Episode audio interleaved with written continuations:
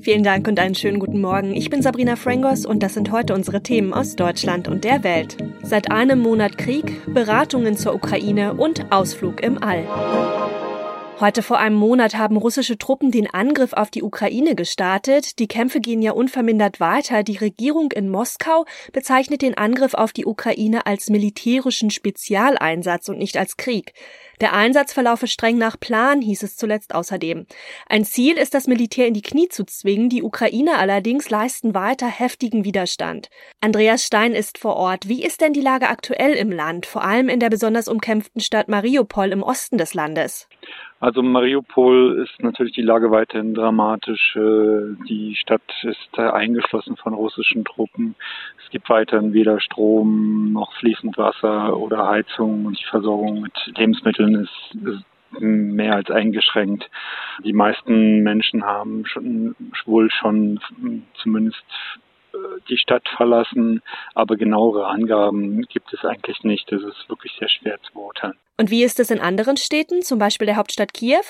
Aber auch in anderen Städten wie Kharkiv, Sumy und Chernihiv äh, lassen Artilleriebeschuss und äh, Bombardierung aus der Luft nicht nach. Also die Menschen sind wirklich halt in einer schwierigen Lage.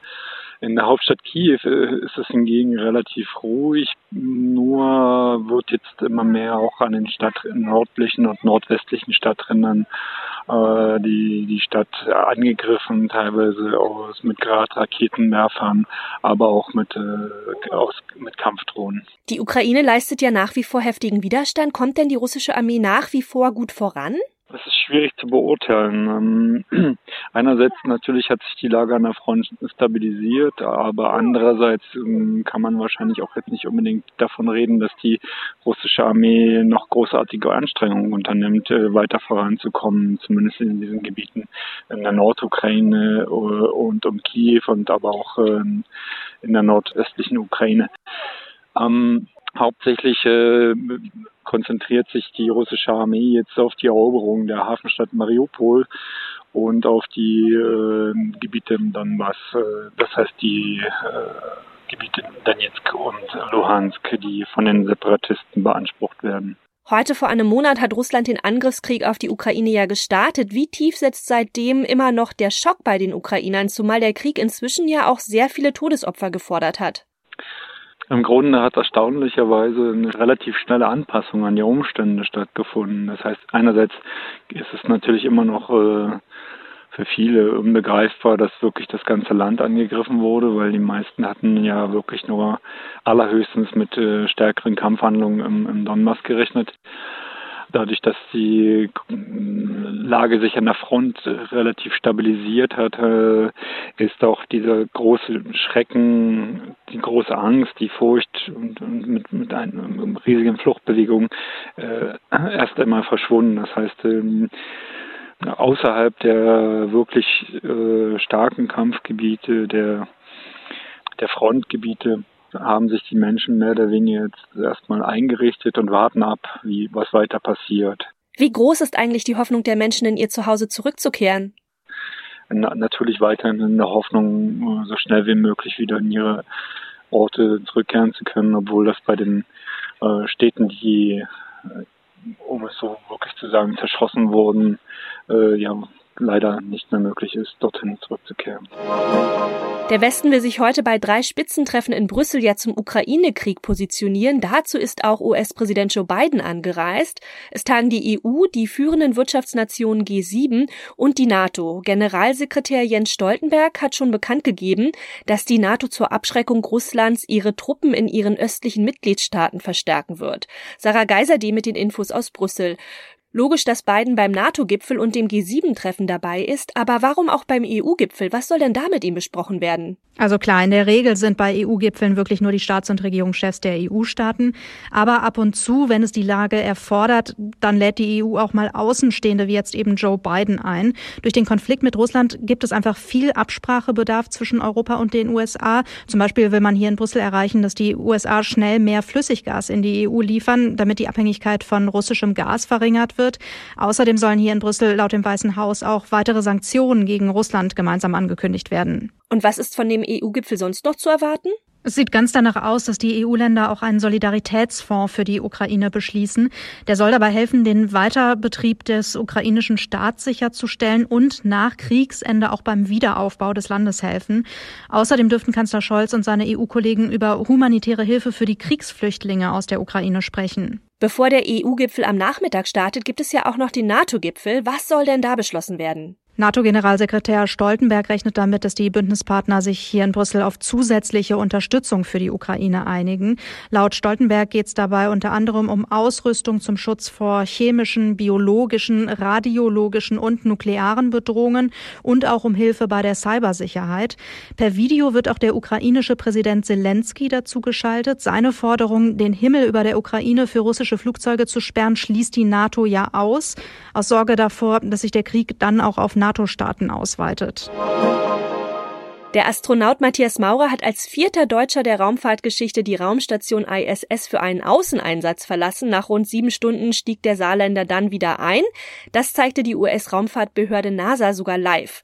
Noch im Raumanzug streckte Maurer nach dem Einstieg seine Arme jubelnd in die Höhe, aber komplikationsfrei lief es nicht ab. Tina Eck hat die Infos aus Washington. Was gab es denn für Probleme? Der Außeneinsatz dauerte ja auch länger als eigentlich geplant, oder? Ja, alles dauerte ein bisschen länger, aber nicht äh, besonders viel, halbe Stunde vielleicht. Äh, Maurer hatte eine lockere Kamera am Helm, ganz äh, gleich zu Anfang, und die musste befestigt werden, und das dauerte alles ein bisschen. Dann verhedderte er sich in den Halteseilen und brauchte Hilfe von der Bodenkontrolle. Um da wieder rauszukommen, ist ja nicht so einfach im freien Kosmos in einem steifen Raumanzug, 400 Kilometer über der Erde. Anstrengend ist das auch, und vermutlich kam er ziemlich ins Schwitzen. Jedenfalls äh, wurde in seinem Helm nach seiner Rückkehr Wasser gefunden gefunden und das wird jetzt untersucht, wo das herkommt. Äh, aber Maurer war zu keinem Zeitpunkt in Gefahr. Es war sein erster Weltraumspaziergang, in der alles andere als ein Spaziergang war.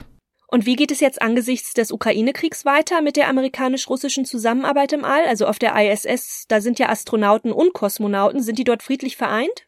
Ja, und das soll auch so bleiben. Äh, das hat der NASA-Chef gerade nochmal bekräftigt oder überhaupt zum ersten Mal bekräftigt. Äh, die professionelle Zusammenarbeit an Bord der ISS und auch zwischen den Kontrollzentren in Houston und Moskau, äh, die Arbeit soll ganz normal weitergehen. Das hat ja auch die erfolgreiche Ankunft der drei Kosmonauten auf der ISS letzte Woche bewiesen. Ende April soll dann ja auch ein US-Astronaut zusammen mit zwei Kosmonauten in einer russischen Sojus Kapsel zur Erde zurückkehren. Äh, die Amerikaner brauchen die Russen, wenn sie weiter auf der ISS arbeiten wollen. In unserem Tipp des Tages dreht sich heute alles ums Geld. Egal ob Lebensmittel, Kraftstoff oder Strom, überall steigen ja gerade die Preise. Entsprechend gibt es natürlich auch viele Tipps fürs günstigere Einkaufen, Tanken, Strom sparen oder Heizen. Es gibt aber noch ein paar weitere Finanzposten, die vielleicht nicht jeder gleich auf dem Schirm hat. Ronny Thorau hat ein paar extra Spartipps. Ein Tipp ist ja, einfach wieder mehr in Bar zu bezahlen. Ja, kommt manchem vielleicht inzwischen komisch vor. Man hat sich in der Corona-Pandemie ja daran gewöhnt, dass man lieber mit Karte oder Smartphone kontaktlos zahlen soll. Und viele haben auch gemerkt, das ist schon irgendwie bequem. Allerdings eben nicht immer sparsam. Denn nur wer bar zahlt, sieht wirklich immer gleich, wie viel Geld er da ausgibt. Und wenn man bewusst immer nur eine gewisse Barsumme mitnimmt zum Einkaufen, dann hält man sich einfach besser an ein Limit, was man sich vielleicht gesetzt hat. Oft kosten uns ja spontan Käufe mehr Geld, als wir woanders je mühsam sparen könnten. Das kennt man ja, zwei Euro beim Tanken gespart, aber dann 20 Euro beim Shoppen extra ausgegeben. Was gibt's denn sonst noch? Wo kann man sonst noch sparen? Ja, zum Beispiel bei wem es wirklich knapp wird mit dem Geld am Monatsende, der sollte mal seine Sparpläne und Altersvorsorge genauer anschauen. Bei vielen Sparplänen kann man ja zum Beispiel die Sparrate anpassen oder zeitweise auch mal ganz aussetzen, wenn es in dieser Zeit eben gerade nicht anders geht. Auch bei Altersvorsorgeplänen kann man ja befristet oft Beiträge aussetzen. Und wer in den Dispo-Kredit rutscht am Monatsende regelmäßiger, der sollte vielleicht lieber einen Ratenkredit erwägen, weil da sind die Zinsen immer noch deutlich niedriger als im teuren Dispo. Und das noch, durch die deutsche Fernsehwelt schwappt ja gerade die Retro-Welle, also TV Total, Geh aufs Ganze, sieben Tage, sieben Köpfe, alles wieder da. Heute gibt's auf RTL gleich das nächste Comeback. Kultkommissar Balko ist nämlich zurück, 16 Jahre nach seinem letzten Einsatz. Thomas Bremser weiß mehr. Was war denn damals eigentlich das Besondere an diesem Krimi? Ja, es war nicht nur ein Krimi, sondern auch eine Komödie und zwar mitten aus dem Ruhrpott. Die Serie hat in Dortmund gespielt und hatte diesen ganz besonderen Ruhrpott-Charme. Dazu kam das ungleiche Ermittlerduo Balko und Krapp, der eine cool und waghalsig, der andere korrekt und steif.